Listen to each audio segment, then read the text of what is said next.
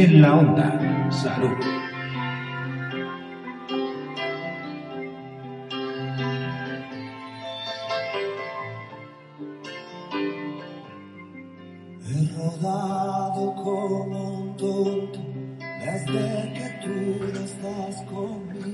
El pasado 24 de abril se nos recordaban cifras como estas. Siete de cada diez españoles soportamos cada día unos niveles medios de ruido que superan los 70 decibelios, cuando el límite aceptable establecido por la OMS, por la Organización Mundial de la Salud, y por la ley de ruidos es de 65 decibelios. España es el segundo país más ruidoso del mundo. Solo tenemos por delante a Japón.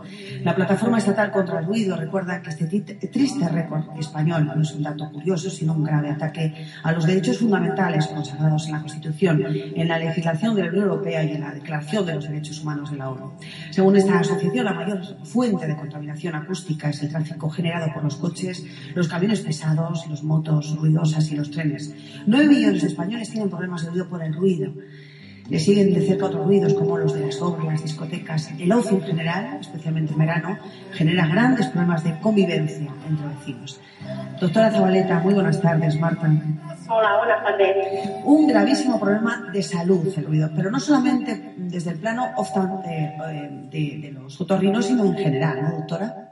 Sí, en el plano eh, o sea, global para, para absolutamente todos los los individuos. Es decir, que eh, lo bueno de esto que estabas comentando, que, que sí que es verdad que hay planes y actividades que nos están protegiendo del ruido, pero lo mejor de todo es que la lucha contra el ruido, eh, desde mi punto de vista, es una acción tanto individual como colectiva. Es decir, que están muy bien todos los programas preventivos, pero cada uno de nosotros podemos eh, participar muy activamente contra el ruido. Eh, totalmente. Cada uno, ¿no? Con ese televisor, con ese, con esa moto, etcétera, etcétera. Mire, yo también voy a, desde aquí voy a hacer una llamada de atención. Por favor, las personas que los domingos a las 8 de la mañana o a las 9 tiran las botellas de vidrio a los contenedores de vidrio. De verdad, ¿eh? Por ejemplo, Dur- rompiendo el descanso de los pobres ciudadanos que no tienen más que el domingo para dormir. ¿eh? Por favor, por favor. Eh, doctora, el otro día, con respecto a la jornada del ruido, se advertía fundamentalmente de la gente joven. Los problemas auditivos que están teniendo los más jóvenes por la utilización de, por ejemplo, MP3 o auriculares, ¿no?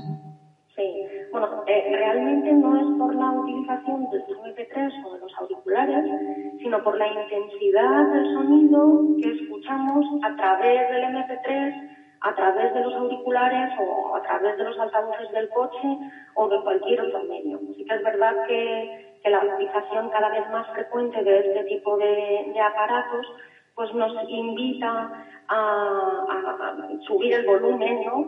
Y, sí que es verdad que las lesiones auditivas como consecuencia de la exposición al, al ruido al sonido elevado están aumentando de forma alarmante en, en la población juvenil, ¿no? en adultos jóvenes. Doctora, mm, le quiero preguntar algo. ¿Quién no ha salido de una discoteca o de un local con muchísimo ruido y de repente llega a la calle y no oye nada? O se va a su casa y esa noche no oye nada, al día siguiente lo recupera. ¿Esto qué es? Eso es una lesión incipiente del oído interno en consecuencia de esa exposición al ruido especialmente intenso. Eh, inicialmente, eh, esa lesión es reversible, es muy habitual, yo creo que nos ha sucedido a todos esa pérdida de audición después de salir de una discoteca o, ese ruido, ese pitido que notamos a veces en, en el oído después de habernos expuesto a un sonido intenso y que desaparece en el transcurso de las horas.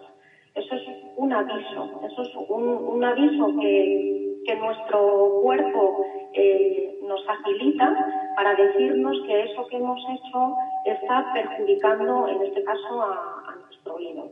Es una lesión incipiente que inicialmente eh, es reversible, pero que ante exposiciones repetidas o ante una exposición a un ruido más intenso aún, pues eh, la, lesión se hace persistente y poco a poco además es progresiva, es decir, que va, va avanzando. Doctora, ¿qué son los tinnitus o los acúfenos? Lo que usted antes ya comentaba, ese moscardón, ese parece que oímos voces o sonidos, ¿no?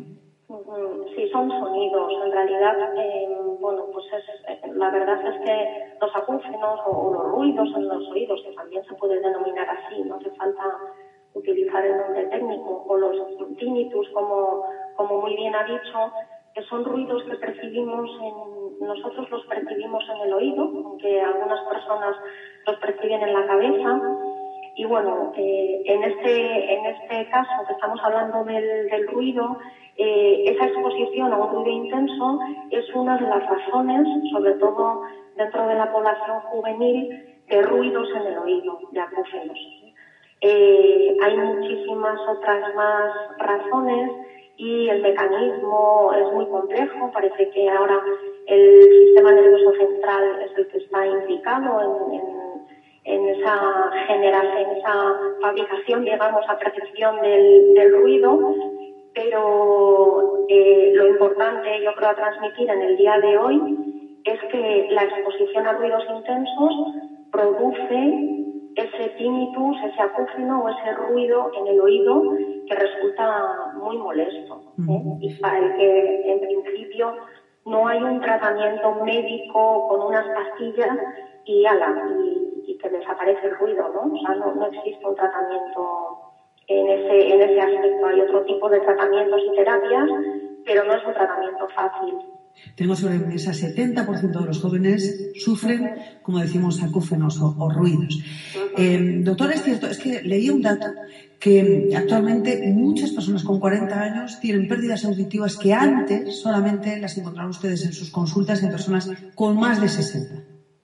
Sí, estamos viendo cada vez más gente joven que, viene a la consulta por, por una sordera provocada por esa, por esa exposición a los ruidos sin protección, que, que hoy en día es, es, poco habitual trabajar en un medio ruidoso o, o, los, que practican tiros sin, sin protección, es, raramente se ve, pero probablemente hace 20 o, o 30 años no era así y ahora estamos viendo a esas personas de, de 40 o 50 años con lesiones auditivas que antes veíamos pues a partir de los 60 años. Cada vez son más jóvenes. Más jóvenes, por la sociedad, por, lo, la tecnología, por todo lo que estamos comentando, ¿no? Por todo lo que estamos comentando. ¿Somos conscientes de la pérdida de oído? Es que, por ejemplo, yo convivo con un, con un compañero, ¿no? Que yo estoy convencida que no es consciente de la pérdida auditiva que tiene, porque pone todo a un volumen espectacular, espectacular. Desde los auriculares que utiliza hasta, por ejemplo, los altavoces que normalmente tenemos en los estudios. Para mí, por ejemplo, desde mi, desde mi audición es espectacular, pero para él es algo normal. ¿Ahí puede estar indicando que hay una pérdida auditiva?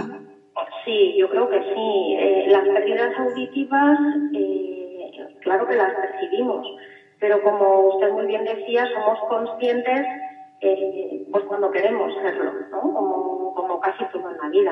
Es decir, que inicialmente lo que, lo que primero aparece suele ser una falta de comprensión o de discriminación, decimos nosotros, que hace que las personas digamos muchas veces que oímos pero no entendemos. Es una pérdida de, de, audición en lo que son los sonidos más agudos y eso se traslada, nosotros lo percibimos como una mala comprensión del, lenguaje, sobre todo en ambientes desfavorables, en ambientes ruidosos o cuando estamos con un grupo de personas y hay varias personas hablando a la vez. Lo que inicialmente se, percibe es que no se comprenden las, conversaciones. Y, sin duda la necesidad de poner eh, la televisión cada vez más alta o el despistarse con mayor frecuencia pues son otros datos que nos deberían hacer pensar que tal vez no estamos oyendo bien. Sin embargo, depende también de cada uno de nosotros el prestar atención a esos, a esos datos o seguir elevando el volumen y seguir pidiendo a los demás que nos repitan las cosas. Esto es como ponerse esas gafas, ¿no? Para vista cansada. ¿Nos cuesta admitirlo, doctora? Sí, nos cuesta muchísimo admitirlo y curiosamente eh, muchas de las personas que vienen a la consulta con este motivo de consulta, no oigo bien, o los demás dicen que no oigo bien, Cuando les hacemos la prueba de, audición y, les confirmamos que efectivamente no están oyendo bien y les proponemos un tratamiento, dicen, no, no, a ver, pero si yo oigo bien, pero vamos a ver, si usted acaba de venir aquí porque no oía bien, no, pero me defiendo. Esa, esa, sí, esa necesidad de, esconder ¿no? lo que lo que puede ser un problema o lo que o lo que, lo que es un considerar un problema eh, o realmente no beneficia ni, a esa persona ni a las personas de su alrededor, porque realmente es, muy difícil convivir con una persona que no oiga bien y es muy difícil para una persona que no oye bien eh, tener una vida social y, bueno, una capacidad para disfrutar del, propio entorno eh, fácilmente, ¿no? es complicado. Eh, perdóneme, me estaban comentando por, por el oído, ¿eh? estaban diciendo, esto le pasa a mi madre, a mí no. Hombre, todo... A mi madre ahora y a mí me pasará. Me pasará, efectivamente, me pasará, pero eh, bueno, eh, en todo caso, por favor, aquella canción que decía ruido hasta que me estallen los oídos, no, no, no, no queremos ruido, y lo digo, y el domingo por la mañana, ni esas motos por la noche, eh, que nos alteran, que nos crean ansiedad y que nos hacen perder ese sentido maravilloso con el que llego yo a ustedes, eh, con el que me pueden percibir desde donde estén, eh, pues vamos a tratar de ser enemigos, enemigos del ruido. Doctora Zabaleta Sirial está retrasando una operación por estar con nosotros. No pasa nada. Y, y tengo que agradecérselo particularmente, pero queríamos recordar ese Día Mundial contra el Ruido establecido por la OMS. Cuidemos ese, esa, esa facultad que tenemos para escuchar a mí, ¿eh? sino cosas maravillosas como, como la música, como el sonido de los... Creo que está por ahí. Luego creo que tenemos a Ismael Serrano, un tema en el que habla de eso. Escuchemos el campo, los pájaros, la naturaleza, tantas cosas que nos robamos, la voz de nuestros seres queridos. Eh, muchísimas gracias por haber estado con nosotros. Muchas gracias. Aquí en la onda.